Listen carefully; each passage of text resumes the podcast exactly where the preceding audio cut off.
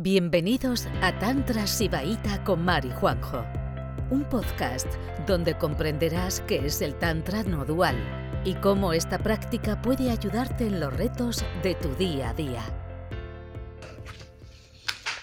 Hola, bienvenidas a esta sección del consultorio, las consultas de la vuelta al cole, que teníamos muchas acumuladas. Y, y bueno, vamos ahora con la consulta que nos manda Ana. Os voy a leer lo que nos escribe. Siempre he sido una persona curiosa, inconformista y en constante, constante búsqueda de mi propio bienestar. Hace unos meses que comencé a despertar y a enfrentarme a mis sombras. Recién salgo de una relación en la que me di cuenta de mi necesidad de ser amada. En apenas cinco meses me he vuelto muy dependiente de esa persona, volviendo a dejar mi vida a un lado, sabiendo que eso no me conviene, pero sintiéndome profundamente vacía cada vez que intento salir de la relación.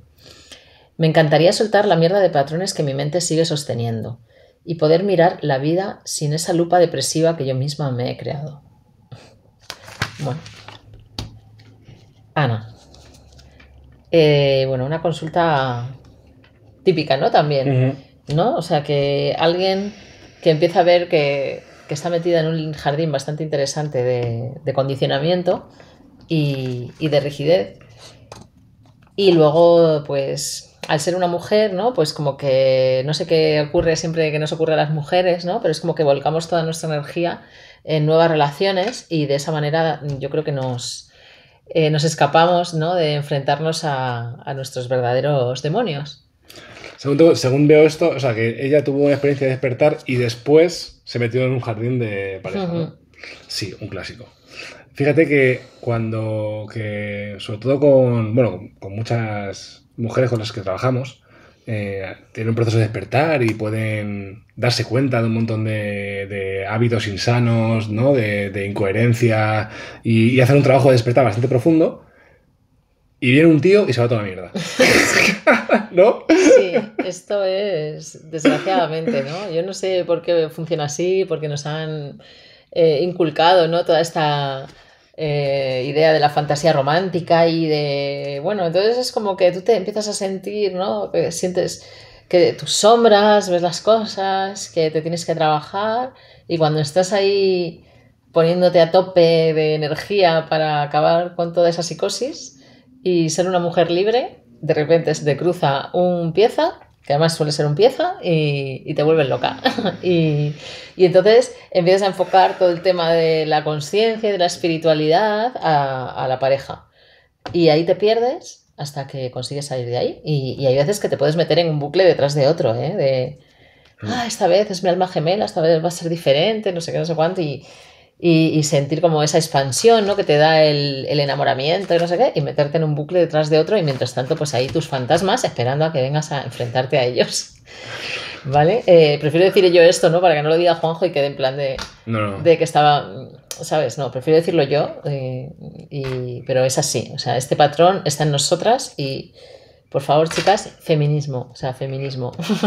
Eso lo te iba a decir. Mira, yo creo que la pieza, la pieza y si los escuchan más, más chicas que, que están pasando por lo mismo o que les pasa lo mismo, yo creo que hay bastantes, eh, hay una pieza de rompecabezas que es completamente invisible. Entonces, te pasa lo mismo y dices, ¿por qué? ¿Por qué? ¿Qué hay, qué hay, malo, qué hay de malo en mí? ¿Qué hay de malo en, en mis elecciones? ¿Qué hay de malo en todo esto? ¿no? Entonces, la pieza que es invisible se llama un sistema mental llamado heteropatriarcado. Esa es la, esa es la, esa es la pieza, la pieza que falta. Sin esa pieza, no puedes llegar a tener relaciones saludables. Entonces, ahora te dejo a ti que hables de, de, qué significa eso. Claro, o sea, el patriarcado es un sistema eh, que nos pone que está a nivel mundial y que nos pone a las mujeres por debajo de los hombres en muchas, muchas eh, circunstancias, ¿no? Pero específicamente, ¿por qué ocurre esto, no? Que yo muchas veces le digo a mis alumnas, mira, si toda la energía que le pones a, a los tíos la pusieras en practicar tantra, ya habrías despertado. Entonces, ¿por qué ocurre esto? ¿no? Y es porque desde pequeñas nos han educado a que eso, que no, no valemos nada, ¿no? Eh, el príncipe azul, ¿no? Que te elige y estás ahí como la cenicienta, ¿no? Esperando que, que venga tu príncipe azul. Y, y, nos mete mucho esta romantización de la familia heteronormativa, con hijos, no sé qué. Entonces, eh, como que le damos como muchísimo valor a, a la mirada masculina, a que los hombres nos aprecien, nos pongan en un pedestal, etc, etc, y gastamos un montón de energía en conseguir eso, ¿no? En ese sentido, eh, seguramente te está afectando, ¿no? Toda esa educación que nos dan tan diferente a las mujeres que a los hombres, te está afectando y te estás perdiendo, ¿no? O sea, has tenido un, un deslumbre, de, un destello de claridad y en vez de decir, venga, voy a por todas mis psicosis una detrás de otra y voy a ser una mujer libre, espontánea y voy a, a darlo todo en esta vida, ¿no? Pues, y te has perdido en una relación, ¿no? A veces es una forma de huida también, ¿eh? Cada uno escapa de una manera, luego los hombres escapan de otra. También te tengo que decir, yo como hombre, que ese mismo heteropatriarcado que, que nos da privilegios a nosotros, eh, también nos, nos, insensibiliza y nos vuelve... Eh, al final estamos, muy ensimismados, somos muy caprichosos y no, tenemos, y no, somos empáticos con nadie, ¿no? Entonces, el mercado de hombres también está muy complicado, tengo que decir. Tengo que decir que encontrar un hombre que sea, pues eso, eh, esté presente y que, y que, sea sensible y demás, y que sea consciente de su ventaja por el hecho de ser hombre hetero, cis, pues, pues es complicado encontrarlo. Pero bueno. Nosotros siempre decimos que hay que encontrar la buena materia prima y... Y, y luego empujarles un poco. ¿no? Mm, hacerlos tantricas, como hacer de tantrica, eh, llegar a tu pareja también a que practique contigo y ahí empieza a ser todo más fácil ¿eh? en, este, en este caso. Entonces, ¿cómo...? Pues yo solo te digo que, de, una relación adictiva, pues al final se sale como de una adicción. O sea, con mucha paciencia, eh, asumiendo que eres una yonki de esa relación y saliendo, ¿no? Y cuando te veas otra vez cayendo en lo mismo, volviendo a salir. O sea que tampoco.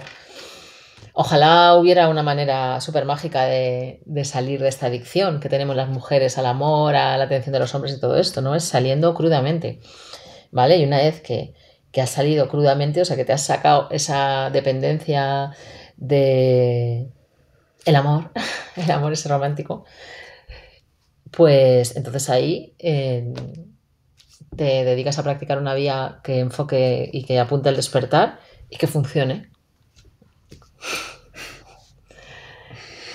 Y, y te dedicas a, a, lo que de verdad importa, ¿no? Entonces, a quitarte esas capas que te están, que tú ves, que acabas de ver, pero que no sabes por dónde empezar a quitártelas. ¿Cómo se empieza aquí a quitarte capas de capas de artificialidad? Claro, tú hablas, por un lado, aparte del rollo este con el chico, que por eso, eh, me encantaría soltar la mierda de patrones, siempre has estado en búsqueda de tu propio bienestar. Claro, vamos a ver, a la hora de... de. ¿Qué es el bienestar? el bienestar es una persona despierta y libre. ¿vale? El, el bienestar es una persona expandida y que siente eh, la alegría por el hecho de estar vivo. ¿vale? Y eso es una persona despierta. Entonces, para, para conseguir ese despertar, tienes que practicar una vida espiritual que tenga un linaje de personas que desde hace muchos miles de años han estado enseñando las técnicas que te van a llevar a despertar. ¿Vale? Esto es lógica. O sea, es como si quieres jugar a, en la NBA y eres un jugador de baloncesto y dices, vale, pues voy a entrenar con un entrenador que haya llevado a 5 o 6 jugadores ya a la NBA. No vas a entrenar con una persona que no tenga ni idea de cómo llegar ahí, ¿no? O sea, es así. Entonces, claro, primero, o sea, primero, eh, aquí hay una cosa que está en tu, en tu contra, que si quieres hacerlo tú sola, no, no tienes años. O sea, te faltan unos 250 años para conseguirlo tú sola. Porque tienes que hacer, pues claro, porque si ya, o sea, si ya tienes las técnicas y ya tienes una dirección, ¿para qué vas a estar inventando tú todo otra vez? Entonces, tienes que ser humilde y de alguna manera... Eh, adherirte. Adherirte a, a, una, a, un sistema que ya está hecho. ¿Vale? Eso, eso yo te hablo de los principales inconvenientes que solemos tener a la hora de, de practicar una vida espiritual que te va a dar resultados. ¿Vale? Entonces, pues eso. Sí, muchas veces somos inocentes. Creemos que por haber vislumbrado un par de patrones en nuestra vida los podemos destruir. Mm. De verdad. Eh, sin ayuda es muy difícil. ¿eh? Sí, so, so, infravaloramos mucho a la, la, mente. La mente es todopoderosa, la mente se cambia todo el rato, se adapta. Entonces, para, para hacerla, para disolverla, pues, bueno, pues, hay, hay, unos cuantos truquillos. hay unos cuantos truquillos importantes que tienes que saber. Sí, y en los tantras están descritos, en los textos tántricos están descritos eh, esos truquillos, ¿no? Esas técnicas muy variadas, muy interesantes, muy divertidas de practicar que te pueden llevar a, empezar a, a, tener algún poder sobre esas estructuras que ves que te están asfixiando. Entonces, receta, receta para esta consulta. Primero, empieza a seguir a algunas feministas, ¿vale? Como quiénes? Coral Herrera, que siempre, para las que tenéis esta cosa de el apego a la, al amor romántico, Coral Herrera. Vale, pues Coral Herrera. Por ejemplo, a mí me gusta mucho Alicia Murillo porque tiene un toque también espiritual muy, muy, muy potente. Sí, Pamela Valenciano, que, que, con el tema de si habéis sufrido maltrato o todo mm. tipo de abusos, es una persona que tiene una lectura súper fina ¿no? de lo que es maltrato, ¿no? porque muchas veces lo que consideramos que es maltrato llega cuando ya te llevan maltratando años, ¿eh? Hmm. de, una manera sutil. Entonces, estas tres feministas, Coral Herrera, Pamela Palenciano y Alicia Murillo, que además es una persona muy conectada con el espíritu, eh, empieza a seguirlas. eso, es lo primero, eso primero. Segundo, contáctanos personalmente para tener una, conversación privada eh, para ver si, si, si estás preparada para practicar tantra. ¿Vale? Porque el tantra es una vía mistérica, no dual, que, que, requiere, que requiere mucho de ti, requiere una actitud, requiere un... Bueno, pues vamos a ver si, si estás preparada. Si estás preparada, pues métete en nuestro grupo de prácticas, que tenemos un grupo de prácticas de tantra shivaita o de shivaísmo de cachemira. Eh, pues yo creo que es el más importante en lengua hispana. Y ahí, bueno, pues tenemos profes, hay una estructura, clases en directo, te enseñamos las técnicas, te ayudamos a practicarlas. Y a partir de ahí, pues vas a recuperar el, tu poder, porque porque el Tantra además es una vía feminista. O sea, para el Tantra la mujer está más conectada a la conciencia que el hombre por el hecho de ser mujer. Entonces, practicando esto, pues vas a poder desfragmentar la mente a través del cuerpo, vas a poder tener mucha más eh, destreza energética para tomar decisiones, una lectura mucho más precisa de lo que está pasando, y todo eso te lo va a dar el Tantra. Entonces, sigue a feministas, apúrate al grupo de prácticas, y a partir de ahí, vamos viendo. Bueno, pues Ana, era Ana, ¿no? Sí. Pues Ana, un abrazo y aquí estamos si, si nos quieres contactar. Chao. Gracias por escucharnos.